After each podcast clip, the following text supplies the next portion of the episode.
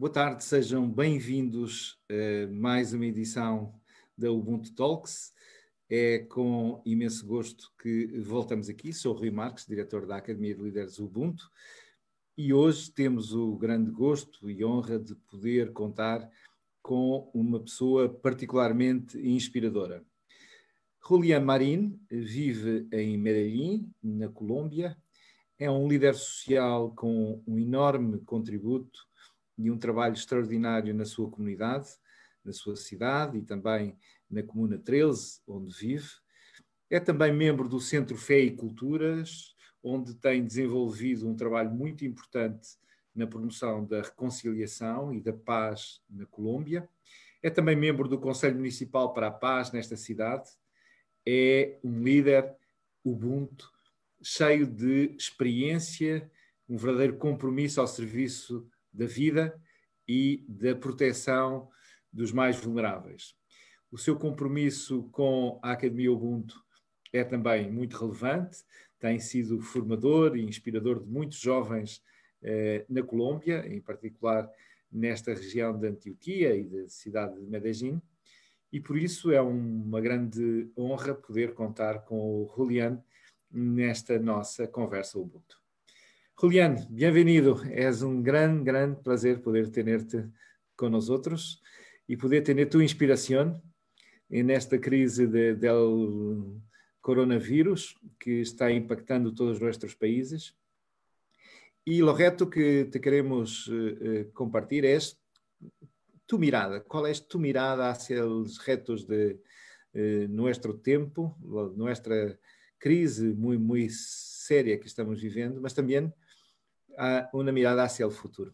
Bienvenido a Ubuntu Talks el día siguiente. Eh, bueno, muy buenas tardes eh, para todos y todas. Eh, espero que, que, las cosas marchen muy bien en sus familias, en sus comunidades. inicialmente, pues quiero agradecer a la Academia de Líderes Ubuntu por invitarme a este espacio de conversación. a mí me parece que es fundamental mantener activa la reflexión sobre la realidad y, especialmente eh, sobre el deseo de seguir aportando al cambio pues, en, eh, el mundo. Eh, estamos enfrentados a una situación,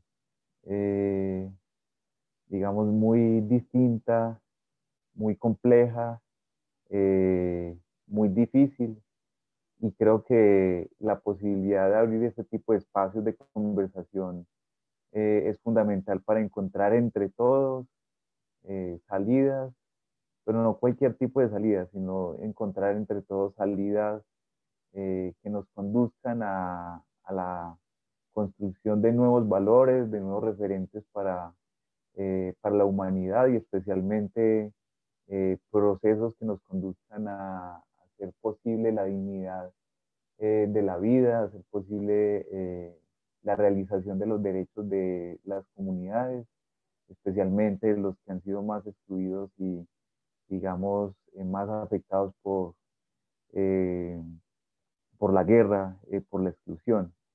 Bueno, yo creo que después de esta magnífica introducción de Rui sobre quién soy yo, yo simplemente quiero señalar eh, que gran parte de mi vida ha girado en torno al trabajo con jóvenes. Yo creo que esa ha sido una, una pasión eh, en mi vida, por lo menos eh, ha sido un, un, referente pues para mi crecimiento también personal. El segundo pues escenario en, en, el que he estado pues o por lo menos una temática en la que he venido trabajando mucho es en el tema de los derechos humanos y en el tema de la paz.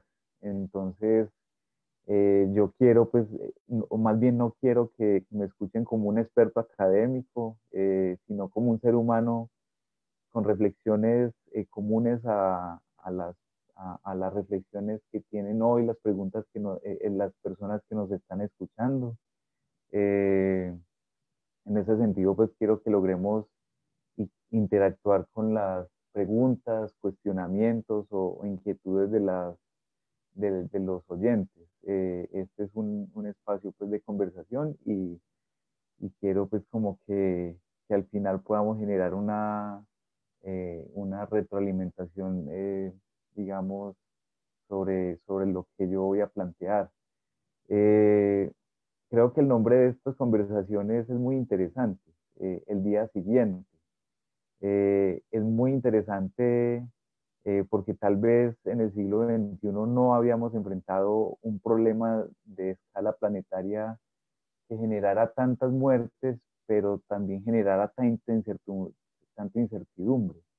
Eh, aeropuertos cerrados, casi la mitad de la población mundial eh, hoy se encuentra en cuarentena, la economía está operando en su mínima expresión y, y unas noticias pues que eh, han, girado mucho esta semana es que, por ejemplo, el precio del petróleo pues, ha, tenido eh, una baja histórica, pues como, eh, y creo que eso va determinando también cómo esta, esta crisis planetaria, pues necesariamente nos tiene que conducir a, a reflexiones muy profundas sobre cuál es el proyecto de humanidad que queremos. Eh, algunos eh, notables académicos como Noam Chomsky eh, han planteado que estamos ante otro fallo colosal y masivo del capitalismo. Eso pues es, una, es un planteamiento pues muy, muy radical en términos del análisis de la economía. digamos que esto de el día siguiente es como un llamado también eh, de esperanza que nos dice que es posible hacer del planeta un mundo mejor, un lugar mejor, pero también eh, que eh, este llamado de el día siguiente puede ser también que la normalización de la vida sin reflexión, sin crítica, sin cuestionamientos personales y colectivos, también nos puede conducir a eh, agudizar los problemas globales y perder la oportunidad eh, de avanzar hacia una mejor sociedad, como lo ha planteado recientemente el Papa Francisco. Entonces, eh, quiero pues como destacar este, el nombre de esta conferencia del día, del día siguiente porque es una invitación a, hacernos preguntas. sobre, el, el, sobre la pandemia, pues nosotros tenemos a nuestras alcance eh, suficiente información sobre la evolución eh, en los diferentes países. Y yo creo que personalmente no, no tengo elementos eh, médicos pues para generar aquí pues como profundidad en, un planteamiento en ese sentido, entonces quisiera centrarme sobre todo en los aspectos sociales, tal vez políticos, que, que tiene pues como esta pandemia para la humanidad, pero sobre todo los retos eh, que, nos, que nos plantea para las organizaciones sociales, para los que creemos en, en el cambio y especialmente los retos que tiene para la población juvenil que eh, definitivamente pues tendrá un, un, rol protagónico en la construcción de, de, nuevos referentes y nuevos valores para la humanidad. Eh, la crisis de salud generada por el, coronavirus pues, y las medidas adoptadas por los gobiernos para contener los contagios eh, nos, revela eh, la profunda inequidad, las contradicciones del modelo económico y el drama que viven millones de seres humanos en el planeta. Pero también eh, esta crisis nos ha mostrado muy, muy bien eh, la empatía, la solidaridad, el encuentro de seres humanos radicalmente opuestos en su ideología, eh, pertenencia de clase, religión, eh, en un solo propósito. y este es la vida y la protección de millones, millones de seres humanos que hoy sufren hambre. Creo que eso es una, un mensaje muy poderoso.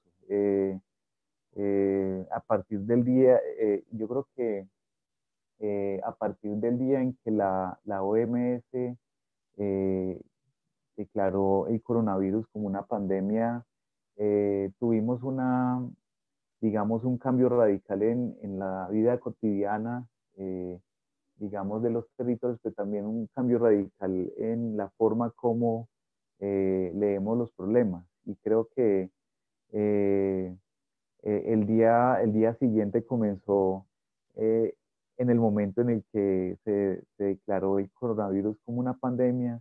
Y lo digo porque perdimos de vista la hambruna y la guerra que vive Yemen, eh, la guerra en Siria y sus millones de refugiados, la lucha por el poder en Libia, en Sudán. Eh, olvidamos o por lo menos desapareció el mapa las imágenes de los barcos atestados de migrantes africanos tratando de llegar a playas europeas, eh, las caravanas de centroamericanos tratando de llegar a, la frontera con los Estados Unidos.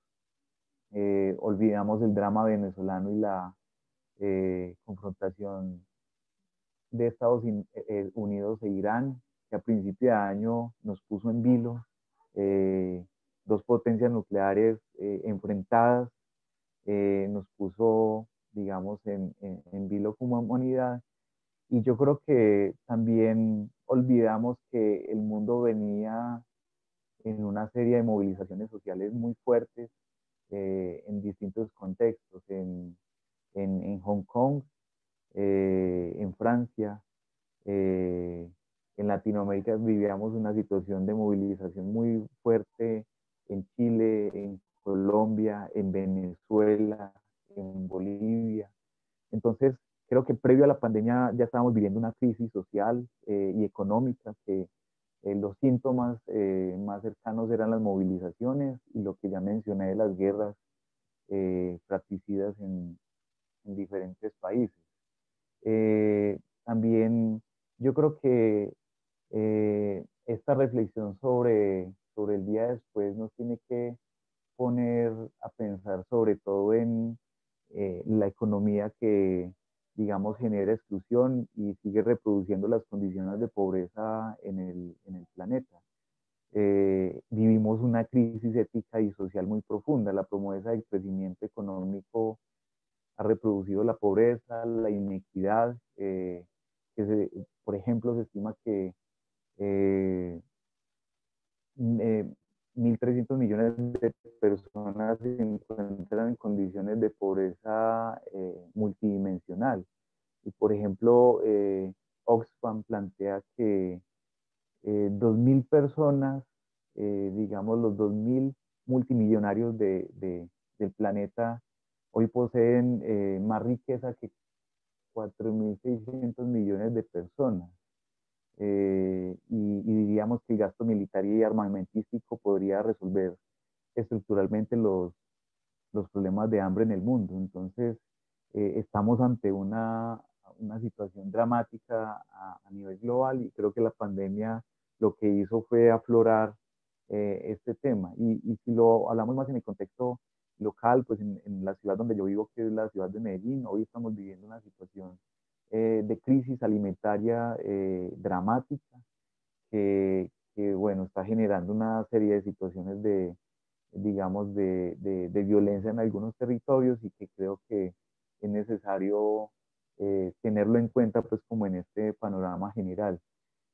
pero yo creo que en medio de la crisis humanitaria que hoy vive el planeta, pues han aparecido las más eh, eh, extraordinarias formas de organización y solidaridad de organizaciones, de seres humanos, especialmente jóvenes que han desplegado una gran creatividad, eh, han desplegado con una gran bondad su amor para recolectar y llevar alimentos a los más pobres de las periferias de las ciudades. Eh, Raúl Civechi, que es un, eh, digamos, un académico latinoamericano, eh, publicó recientemente un artículo titulado Los movimientos y la pandemia y relata cómo desde la solidaridad y cómo desde el amor hacia el otro, hacia el prójimo, las comunidades latinoamericanas, latinoamericanas han sobrellevado las problemáticas del hambre en este contexto de cuarentena. Eh, yo creo que esto es síntoma de que hay esperanza vital, que nos moviliza el sentimiento y el llamado a cuidar la vida del otro, una expresión ubuntu. Creo que eh, esa expresión de yo soy porque tú eres está eh, definitivamente siendo puesta en práctica en cada contexto, en cada lugar pues de, de nuestro planeta y creo que ese es un primer elemento que nosotros eh, deberíamos hoy destacar de, de, esta crisis que estamos viviendo. Eh, es posible cuidar la vida del otro y la otra, incluso en los contextos y situaciones más adversas. Y es algo que está sucediendo hoy. Eh, un segundo elemento que quisiera plantear aquí es que de toda esta crisis que estamos viviendo tenemos que cosechar un nuevo paradigma ético y una nueva política y una nueva economía al servicio de la vida y, de la, y del bien común.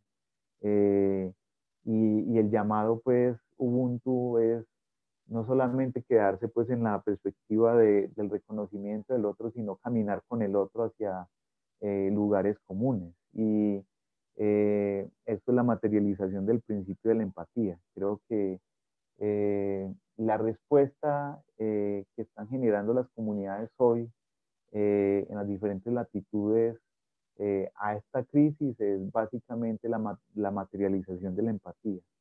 Hay un tercer elemento que a mí me parece muy poderoso y es un reto eh, fundamentalmente para los jóvenes, es que nosotros tenemos que hacer grandes esfuerzos para que la política se haga de otra manera. la participación ciudadana, el, eh, el involucramiento eh, en los temas de, de, carácter público tiene que ser un, un digamos, un ámbito de, actuación de los jóvenes en este contexto.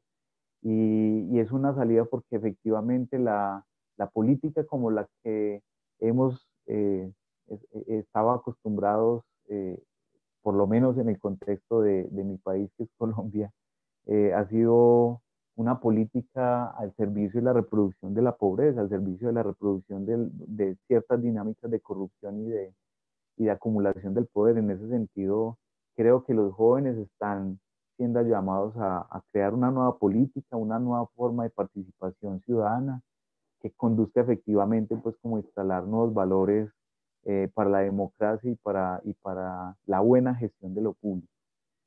Eh, creo que hay un cuarto elemento que es un, un asunto de carácter eh, más eh, personal y de, y de eh, asuntos de crecimiento de cada uno de los seres humanos que habita esta tierra. Y es que nosotros no podemos seguir poniendo el, en el centro de nuestras vidas la acumulación de riquezas o en el centro de nuestras vidas eh, proyectos que desvirtúan o que excluyen a otros. Creo que eh, hoy la, la, la, humanidad y esta crisis que estamos viviendo nos está eh, haciendo un llamado a replantear las formas de consumo, replantear las formas de relacionamiento con el otro, replantear las formas de decidir sobre nuestros proyectos de vida y creo que eh, ese cuarto reto tiene que ver con un asunto eh, que solo nosotros como seres humanos podemos, eh, digamos, discernir, cuestionar y modificar. Y hay un quinto elemento que tiene que ver con, con el trabajo de las organizaciones sociales y especialmente con proyectos como Ubuntu y proyectos como eh, los que son hoy liderados por eh, miles de organizaciones eh, sociales y comunitarias del mundo y específicamente una como el Instituto Padre Antonio Vieira. y es que nosotros tenemos que hacer un gran esfuerzo para instalar en la sociedad nuevos valores. Yo creo que el valor de la solidaridad, el valor de la dignidad humana, del respeto por la diferencia, eh, del, digamos, de la defensa eh, de los bienes públicos tienen que ser eh, horizontes de trabajo para nuestras organizaciones en adelante.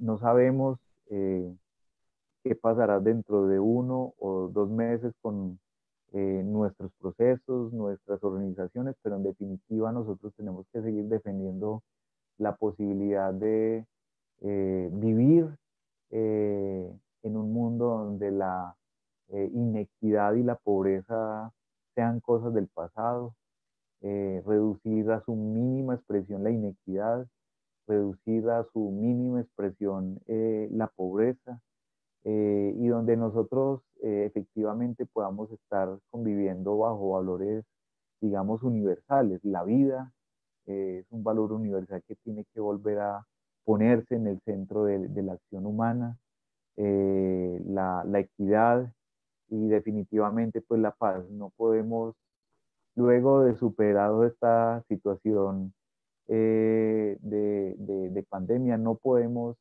seguir eh, justificando la guerra como mecanismo para, para defender eh, la ideología propia. Creo que eso es un llamado pues que, que, hoy tiene que hacer la humanidad. Y finalmente pues creo que una ruta efectiva, concreta, eh, humanizante, es eh, materializar eh, lo que la Academia de Líderes Ubuntu ha planteado, construir con otros, construir hermanamiento y especialmente pues hacer del Ubuntu no solamente un discurso político, sino una ética eh, ciudadana y una ética personal que nos conduzca efectivamente a, eh, a vivir eh, o a coexistir de manera pacífica con el otro y con la naturaleza. Entonces yo quisiera como dejar aquí pues como este planteamiento y escuchar algunas preguntas. Yo sé pues como que el tiempo es reducido y que y que bueno, vamos a tener otros momentos para seguir esta conversación y toda una vida para seguir avanzando en, en la materialización del sueño y la utopía pues que nos mueve. Gracias, Rolly. Eh, muy interesante tu planteamiento inicial. Eh, tu contribución es siempre muy, muy inspiradora. Eh, las personas que están eh, asistiendo en eh, Facebook pueden poner perguntas em Facebook e eu las uh, apresentarei acá uh, a Ruli. Uh, mas podemos começar com um tema que tu estás muito comprometido com a construção de, de la paz e a reconciliação em Colômbia. Como está impactando a crise de saúde e a crise social de, de coronavírus? Como está impactando o processo de paz e reconciliação? cuál ha sido el impacto, las consecuencias para la paz y reconciliación en Colombia en el último mes eh, de crisis con coronavirus. Sí, yo creo que eh, esta es una, una, pregunta muy interesante porque eh, pues, nuestro, país está en una, en una etapa de transición de, del conflicto a, a, la, más bien de la guerra, la construcción de la paz. Y, lamentablemente, pues, eh, la construcción de la paz en nuestro país hoy todavía tiene unos asuntos pendientes. Hoy, eh, después de la firma pues, del acuerdo de, La Habana, aún hay algunos grupos armados ejerciendo control eh, social y político pues, de, de vastas zonas de, nuestro país hay una, eh, una situación muy compleja de asesinato sistemático de líderes sociales y personas que hicieron un proceso pues, de, de, dejación de, de, las armas. Eso nos preocupa mucho. Pero también hay una serie de problemáticas que tienen que ver con la pobreza rural, con eh, el, digamos, el debilitamiento de la institucionalidad eh, para la paz, Creo que ahí hay una, una deuda importante en ese sentido. Entonces yo creo que eh, estamos eh, enfrentando la pandemia, pero también estamos enfrentando una serie de problemáticas que, que han sido, digamos, eh, no han sido abordadas de manera efectiva pues, por, por, por, el Estado colombiano. Y creo que se combinan esas dos situaciones. Hoy eh, eh, la situación que está viviendo el norte del Cauca, algunas comunidades de, del departamento de Antioquia, pues son, son dramáticas. En, ese sentido,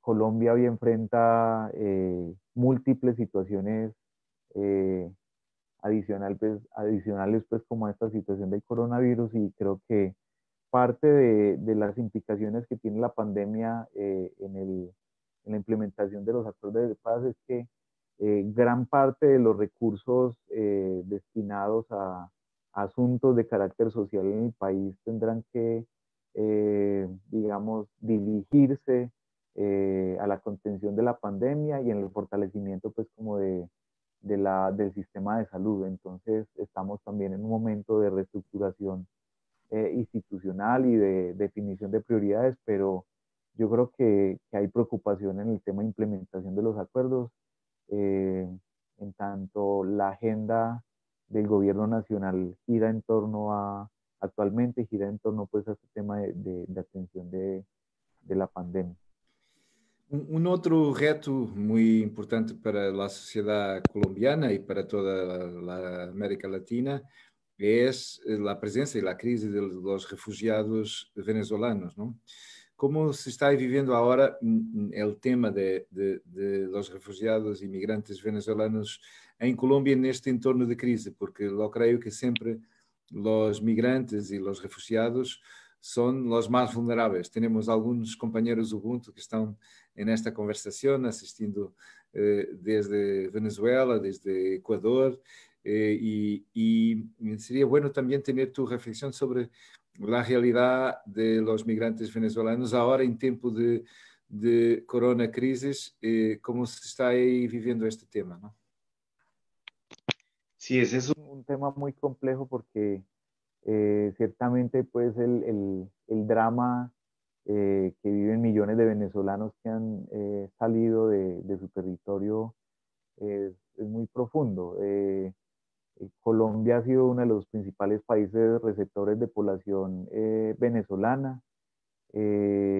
digamos que un primer grupo de, migrantes pues logró construir en, nuestro país unas condiciones favorables quienes accedieron a, la regular, regularización eh, migratoria, pues tienen hoy eh, algunos apoyos de, de, del Estado colombiano, eh, han logrado reconstruir su proyecto de vida en, en, asuntos económicos, académicos.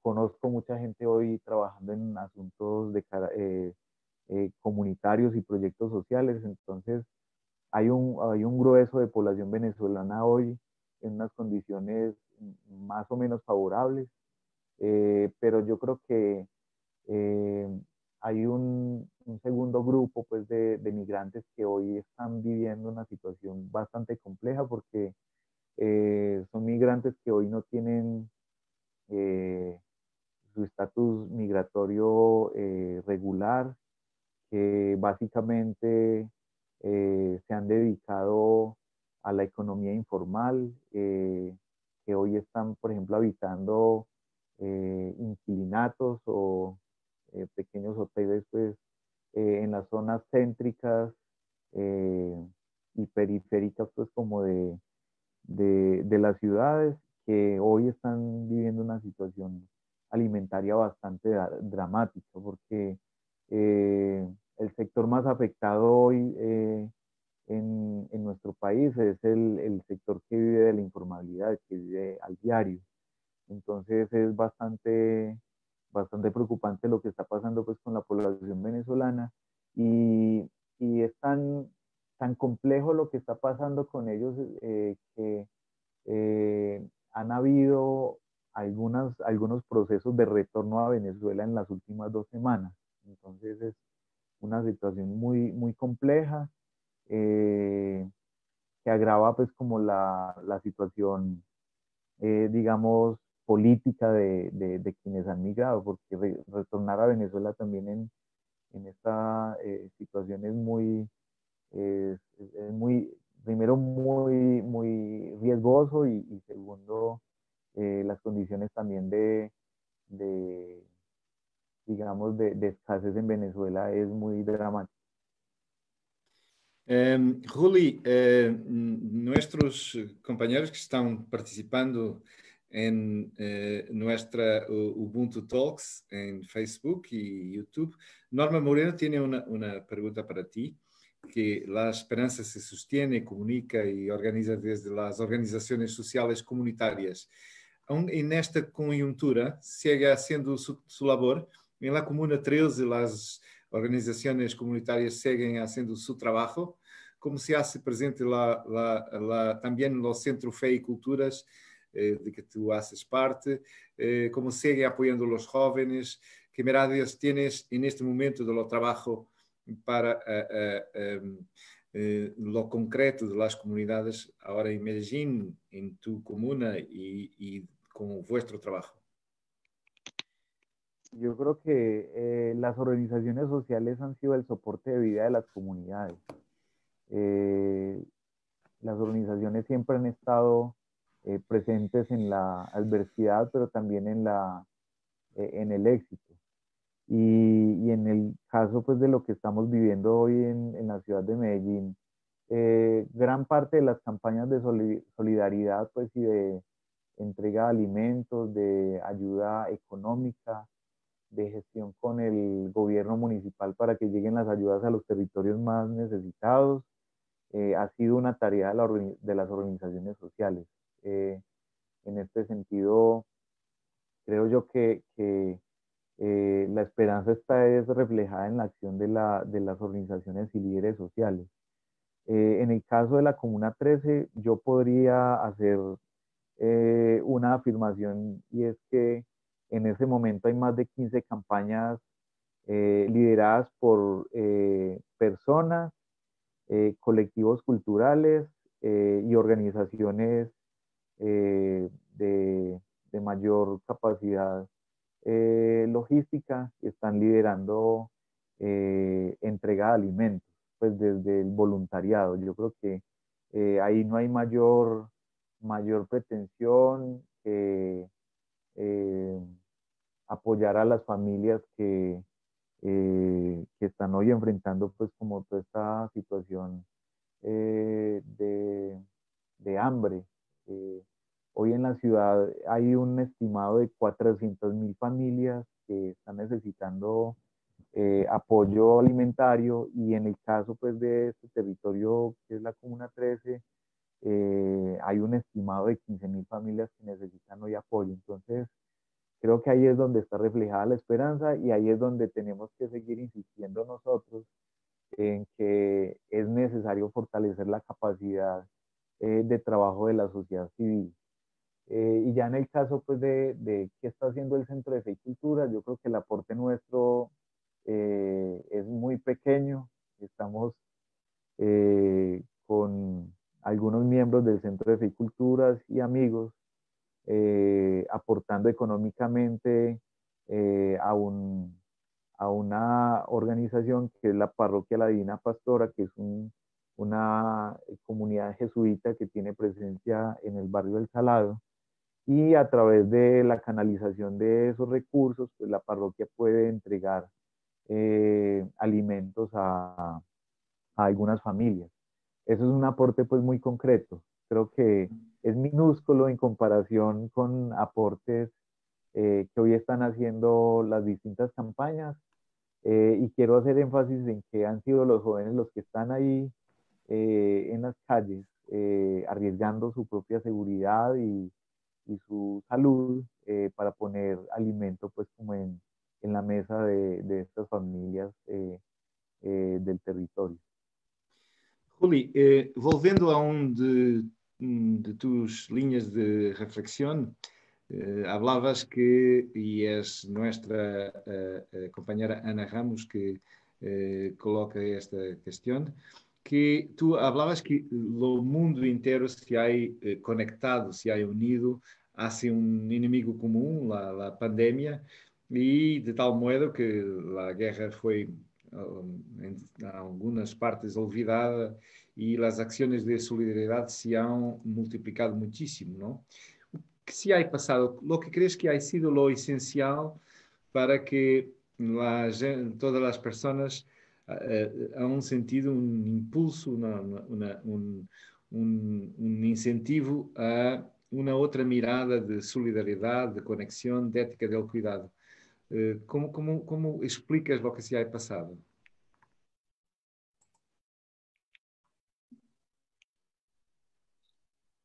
pasado? Ana, eh, yo creo que, lo que ha pasado con la pandemia es que eh, el coronavirus ha afectado por lo menos al conjunto de los países eh, y, no ha distinguido entre clases sociales. Eh, hay contagios eh, en personas que trabajan en el sector financiero, hay contagios en primeros ministros, hay contagios en las personas más pobres del mundo, hay contagios en militares, hay contagios en personas de la Iglesia Católica, contagios en los musulmanes. Entonces yo creo que una cosa que hace como eh, o que ha motivado la movilización a favor de la vida en este momento es que hay una, una situación que, se escapa de nuestras manos, pues que no sabemos eh, cómo podemos a no ser de que haya pues efectivamente una vacuna eh, eh, en, los próximos días o meses, esto puede tener una, un crecimiento exponencial. Eh, y yo creo que esta situación ha puesto a la gente en, un, en, un, objetivo común es porque aquí hay, están en juego muchas cosas, aquí está en juego la economía, aquí está en juego intereses privados eh, muy importantes. Aquí está en juego eh, proyectos comunitarios también muy relevantes. En este sentido, creo que eh, el, enemigo común que hemos llamado coronavirus pues, ha movilizado a la, a la población a favor de la vida, lo que se diferencia pues de otras situaciones como la guerra en Irak o la guerra en Yemen o el hambre en Haití o el hambre en, en, África, es que eh, son situaciones que, creemos que este, se resuelven allá, que como eso no nos toca, no, tendríamos por qué actuar eh, en favor de, la erradicación de esos problemas. Yo creo que es una pregunta que tenemos que seguir señalando y que tenemos que pensar todas las noches cuando vamos a dormir, por qué las otras injusticias y las otras situaciones que afectan también la vida no nos conmueven, eh, no nos indignan, eh, no nos movilizan a hacer algo. Creo que esa es una pregunta que tal vez tengamos que seguir haciendo en los procesos de formación, eh, porque la vida en el centro de la acción, de los gobiernos, de las organizaciones, de cada uno de los seres humanos, eh, yo creo que la realidad eh, sería distinta.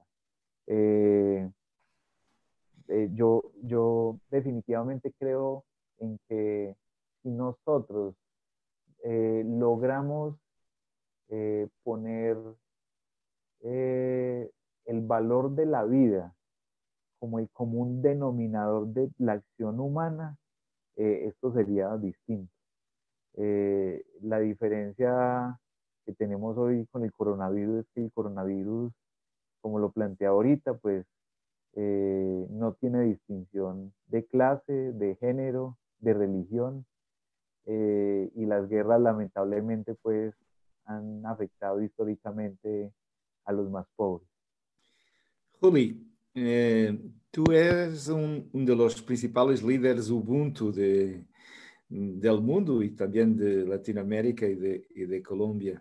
Nuestro compañero Rubén Montoya, também de, de, de Colombia, te pergunta um, como hacer que estratégias, uh, estratégias podemos utilizar nós outros, os líderes e os formadores Ubuntu, para aportar ao melhor manejo de, durante e depois desta contingência de la salud mundial, para cerrar nuestra conversación, ¿qué apelo quieres hacer a los líderes Ubuntu, a los formadores Ubuntu, no solo para ahora, para los tiempos de coronavirus, mas también para el día siguiente? ¿Cómo quieres cerrar tu Ubuntu Talks hablando para los Ubuntus de todo el mundo que están conectados y, y que tienen en ti uno de los principales eh, eh, líderes Ubuntu de, de, de, Latinoamérica. Bueno, un saludo a, Rubén, gracias por la pregunta y aprovechar para hacer un saludo a los jóvenes eh, de América, de África, de Europa, eh, eh, que están, eh, que creen en, la posibilidad de, de ser a través de otros, de permitirle ser a otros a través de la acción propia. Creo que nosotros tenemos que seguir reivindicando Ubuntu como un estilo de vida, pero también como eh, una forma eh, de organizar el mundo. Y creo que, esa pregunta de Rubén es muy retadora porque también en este contexto de incertidumbre eh, pareciera que, no tenemos de dónde arraigarnos, de dónde pegarnos, de dónde sostener las ideas, de dónde soportar eso en lo que creemos, pero yo planteo una cosa eh, que puede sonar sencilla, que ya la hemos escuchado pues en, muchos otros espacios, pero que yo creo que definitivamente es lo que tenemos a, nuestro alcance. y es que el primer paso eh, es que tenemos que hacer un trabajo persona a persona. Eh, yo creo que las medidas de aislamiento eh, que han decretado los gobiernos a nivel mundial también tienen un riesgo y es que se profundice el individualismo, que se profundice, digamos, la construcción de proyectos sin el otro. Entonces, eh, frente a eso, yo planteo que la posibilidad eh, que tenemos hoy es eh, tejer vínculo persona a persona. Eso tiene, eso es muy político, eso es muy profundo, eso tiene que ver con el reconocimiento del otro y con la posibilidad de construir con el otro proyectos concretos. El segundo paso es construir eh, grupo a grupo. Y eso tiene que ver con, con, algo que viene pasando pues en Ubuntu y es eh, que a partir de una experiencia Ubuntu, eh, los jóvenes participantes se convierten en multiplicadores. Son unos nichos de trabajo muy, muy, muy interesantes. Entonces, creo que el intercambio de experiencias hoy por la virtualidad, mañana eh, desde lo presencial será fundamental. El tercer paso es comunidad a comunidad. Nosotros tenemos que eh, tener una apuesta, eh, digamos, radical en el sentido de acompañar profundamente el proyecto de vida de las comunidades el drama de las comunicaciones sociales de las comunidades e instalar allí eh, en estos procesos eso de lo que hemos venido hablando, nuevos valores para la construcción de una nueva, una nueva humanidad. Y el cuarto eh, paso es pueblo a pueblo. Si esto no se convierte eh, en una acción de escala planetaria, difícilmente vamos a a transformar la guerra, difícilmente vamos a transformar eh, la economía y ponerla al, servicio de, la vida. Entonces, creo que hoy más que nunca eh, la globalización tiene que ser de las luchas, la globalización tiene que ser eh, de la utopía, la globalización tiene que ser de los valores que nos conducen a la vida digna, a la paz y a, la, y, a la, equidad. Creo que, eso es y, y, son los jóvenes los que hoy tienen la herramienta para, para movilizar estos nuevos valores y estas nuevas posibilidades. Gracias, mil gracias, Juli, por tu inspiración. Eh, de verdad, eh, es para todos nosotros eh, un líder referente y muy, muy importante en toda nuestra cultura Ubuntu. Vou agora cambiar a português. também um agradecimento para todos os que nos acompanharam através do Facebook e do YouTube. Também uma palavra especial aos nossos companheiros que colocaram perguntas, como o Guilherme ou como o Pablo, que de alguma maneira foram sendo respondidas eh, pelo Ruli. Eh, esta série de Ubuntu Talks, depois de, da presença do Ruli, que muito agradecemos, na próxima semana iremos até África, até Moçambique, com o professor José Castiano. Eh, no dia 29 de abril contaremos com a sua presença, é um dos grandes filósofos sobre esta perspectiva Ubuntu, mas também regressaremos ainda à Colômbia com a Melissa Mesa, Portugal com o Carlos Liz e com Paula Guimarães. Eh, todas as quartas-feiras, a partir de agora às cinco e meia de hora portuguesa eh, eh, e com os diferentes fusos horários pelo mundo, estaremos em torno desta mesa a pensar no dia seguinte. O Julian e todos os nossos companheiros da América Latina que vão desenvolvendo este trabalho, a par com outros, eh, noutros continentes, como o professor José Castiano, eh, tão importante na reflexão sobre o Ubuntu, como iremos ouvir na próxima semana, eh, vamos construindo juntos este caminho de transformação. Na América Latina, contando com o apoio da Organização de Estados Ibero-Americanos, ao Secretariado Técnico, que tem sido muito importante no desenvolvimento desta atividade. E por isso, para terminar, Ruli, muchísimas gracias eh, para todos nuestros amigos Ubuntu de Medellín y de Colombia y de Latinoamérica. Un fuerte abrazo. Mil gracias. Ustedes son una inspiración para todos nosotros. Un fuerte abrazo. Mil gracias. Gracias.